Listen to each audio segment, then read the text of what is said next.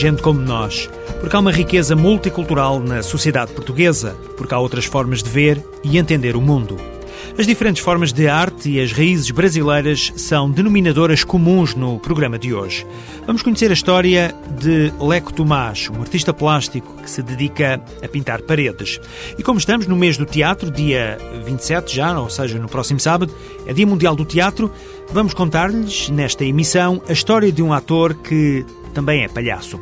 Mais à frente, ainda vamos ouvir a música de um grupo inspirado nas sonoridades típicas de diferentes regiões do Brasil.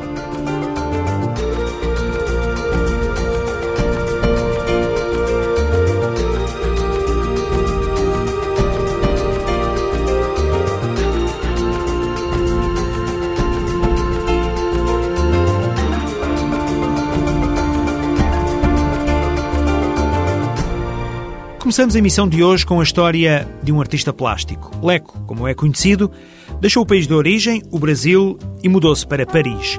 Como já estava na Europa, decidiu vir a Portugal visitar um tio e conhecer as próprias raízes. Leco deixou-se depois conquistar por este pedaço de terra à beira-mar plantado e acabou por ficar. O interesse pelas artes plásticas, mais precisamente pela pintura, sempre esteve presente na vida de Leco Tomás. O que começou por um hobby acabou por tornar-se numa profissão. Eu não sei de, de, quem eu puxei, se foi pai ou se foi mãe, mas veio aqui da Europa, porque os antepassados, meus bisavós, são portugueses e italianos, então sei que veio daqui. Eu não fiz artes plásticas, é, mas a pintura sempre teve na minha vida desde a infância, desde criança. E sempre fiz como hobby e, e nunca deixei de pintar e de, de, me interessar. A paixão pela pintura levou o Leco de Belo Horizonte até Paris. Queria ver de perto todos os grandes nomes da pintura e queria aprender mais. Saí do Brasil em 2001, fui para Paris é, fazer um trabalho e fiquei um período em Paris, onde eu pude aperfeiçoar minha pintura. É, o, o meu grande projeto era ir para Paris e conseguir é, estudar e aprender e ver aquilo que eu via só nos livros e tal. E, e foi muito bom, gostei muito. E, a coisa depois foi, foi acontecendo. Portugal não estava nos planos do artista plástico, mas as semelhanças com o país de origem contribuíram para Leco Tomás permanecer por cá. Foi surpresa, porque eu não esperava que eu fosse ficar em Portugal. E de repente eu achei tudo muito parecido com o Brasil, é, em termos de, de, de muita coisa. E ao mesmo tempo eu estou perto da, de outros países. Então, eu não vejo muita dificuldade, mas ao mesmo tempo é um desafio, porque a gente está fora de, de casa né, e, e, transformar, de repente, isso aqui em minha casa é complicado, mas é, é eu gosto, gosto. Leco acabou por ficar na capital portuguesa e usar a criatividade e o talento em novos projetos. Um deles está direcionado para a decoração de paredes em infantários. Em Lisboa, é o primeiro trabalho que eu fiz foi uma iniciativa através de um, um projeto que era o Punch Smile, onde eu fui indicado para fazer essa pintura. Quando eu fiz a creche, é, não tinha nada especificado, assim, não tinha um projeto, nem tinha uma empresa, nem nada disso. É, simplesmente eu deixei um currículo, mandei fotos e, e, eles gostaram da ideia e eu fiz a creche. A partir daí é, eu fiz um blog, deixei os contatos, coloquei as fotos na internet e as pessoas começaram a procurar. Então eu estava trabalhando numa empresa como criativo, e, e, em paralelo fazia os projetos de decoração nas casas, nos quartos e nos restaurantes e bares. E começou, e não parei mais. Ursos que brincam com crianças, borboletas que sorriem, peixes que tocam instrumentos e elefantes que fazem piqueniques. Leo agarra em paredes brancas e com um pincel e uma paleta de cores dá vida aos seres que habitam o imaginário das crianças. Eu acho super fácil, mas é que tem um pouco de observação, de olhar as crianças e olhar o ambiente onde é que elas convivem, vão passar ali o dia todo. Um pouquinho de cuidado só com as cores, é, o estudo da cor, é, que tipo de boneco. A gente tem a aprovação das crianças. Então... O presente de Leco está em Portugal, mas o artista plástico quer regressar ao Brasil e já tem alguns projetos em mente. Eu espero ficar aqui ainda um ano, eu acho. Um projeto que eu tenho é voltar para o Brasil e continuar o meu trabalho lá, porque eu já trabalhava nessa área com, com projetos. É, trabalhava numa empresa de arquitetura e a gente executava projetos. Então eu tinha, tenho vontade de voltar e montar uma empresa voltada para projetos, desenvolver projetos. Tudo é possível, tudo. Eu já pintei desde teto de igreja, a bares, restaurantes, é, tudo que a imaginação pedir.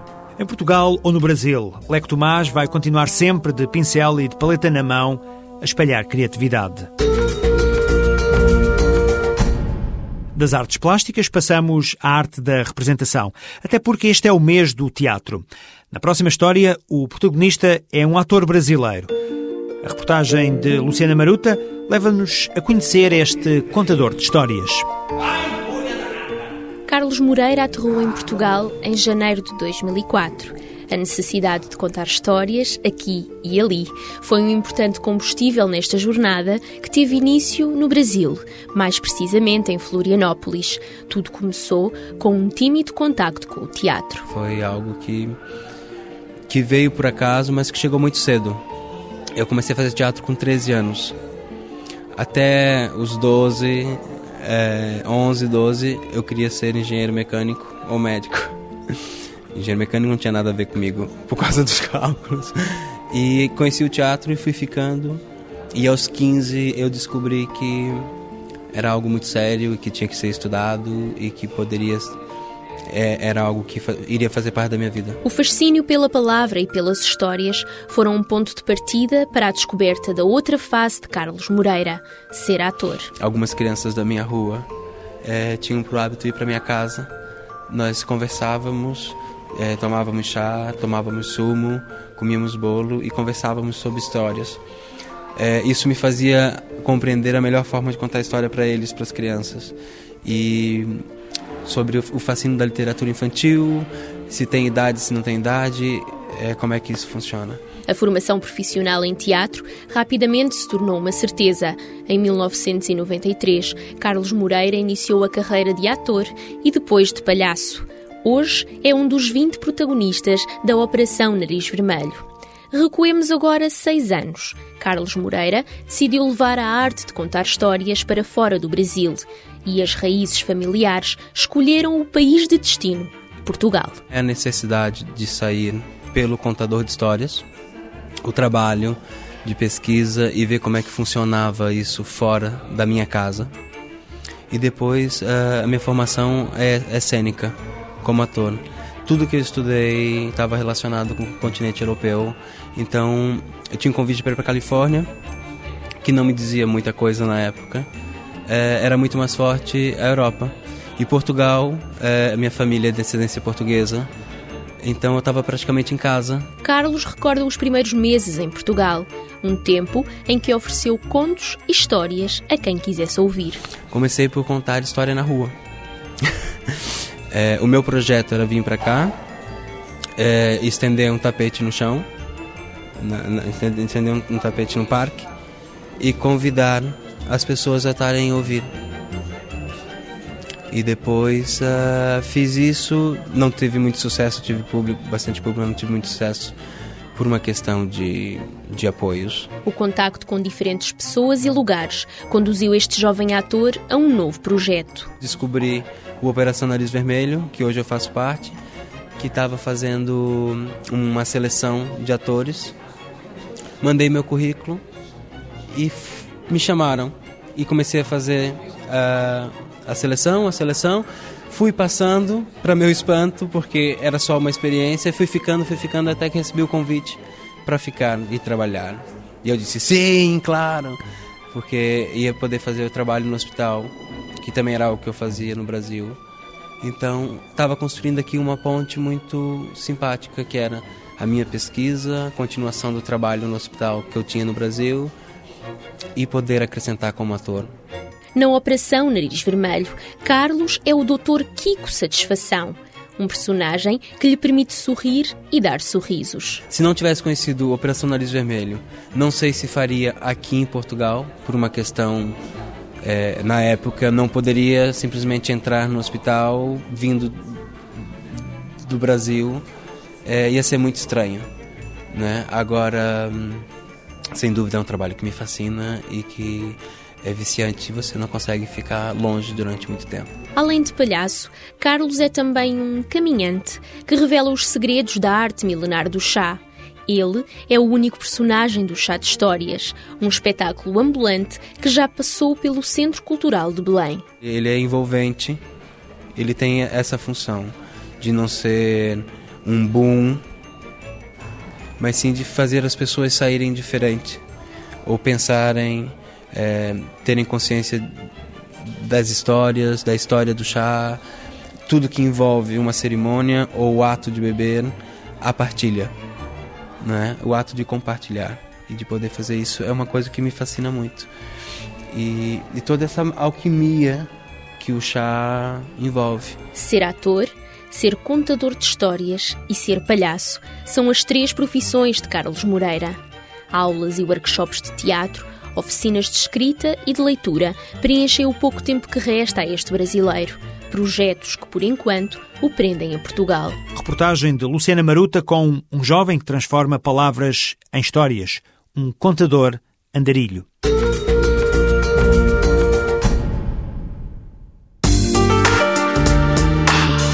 Visite o site do ACIDI, onde pode encontrar a informação mais atualizada sobre imigração. Notícias, agenda de atividades, vídeos, sugestões, o espaço do programa Nós e até um prático guia gastronómico. Aceda também ao site do Observatório de Imigração para conhecer os mais recentes estudos publicados. Lembre-se www.acidi.gov.pt, o site mais completo sobre a imigração.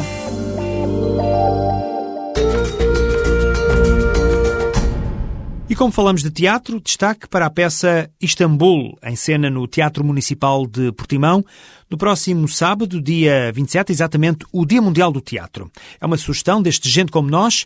Istambul, na Turquia, é a capital europeia da cultura 2010, cujo lema a define como cidade dos quatro elementos. Bem diferente é exatamente a cidade retratada na peça Istambul.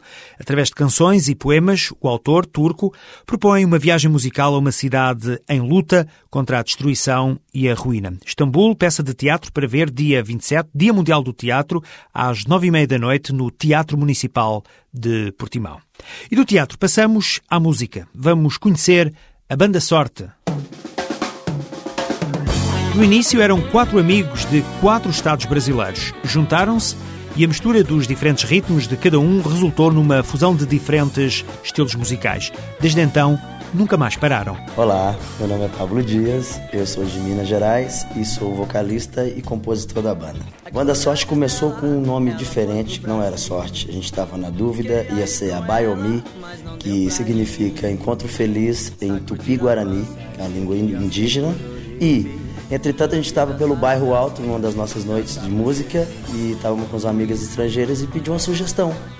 Como éramos todos, cada um de um estado diferente do Brasil, ela falou: então por que, que vocês não colocam sorte? Pablo Dias, Alex Santos e Cristiano Camargo são três dos músicos que fundaram a banda Sorte. Falta um.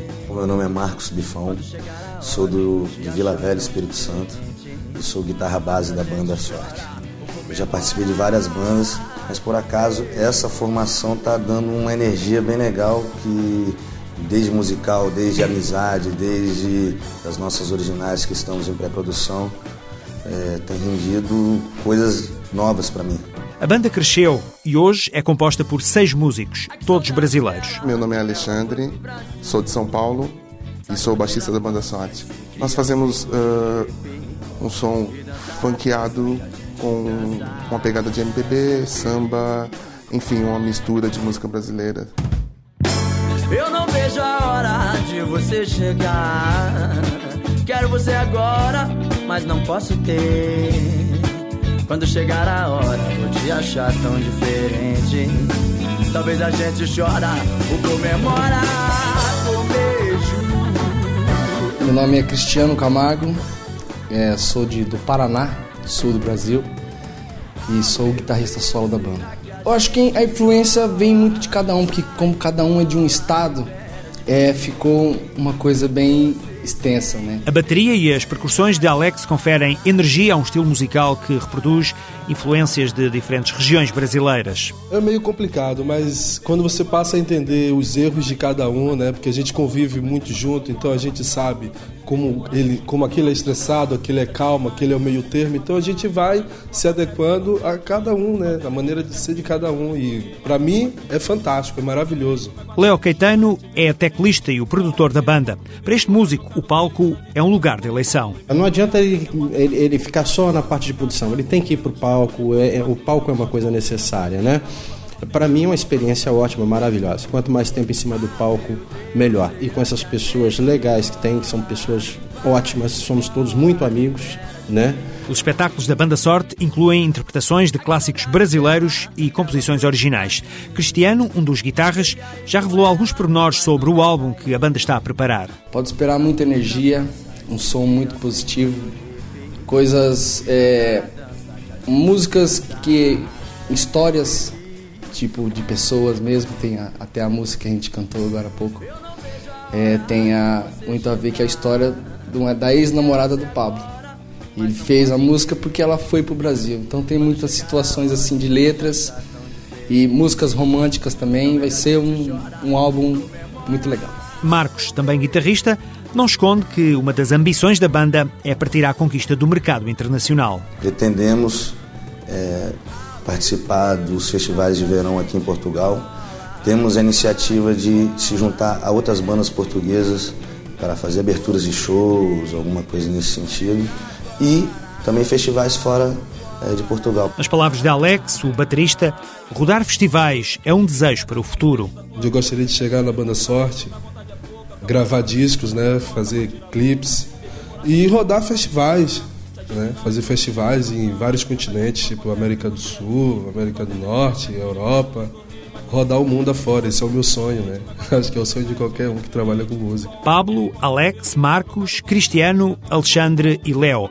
Seis músicos que pegaram nos ritmos quentes que trouxeram do Brasil e se apresentam agora ao público como Banda Sorte. Ah, meu Deus, será que a gente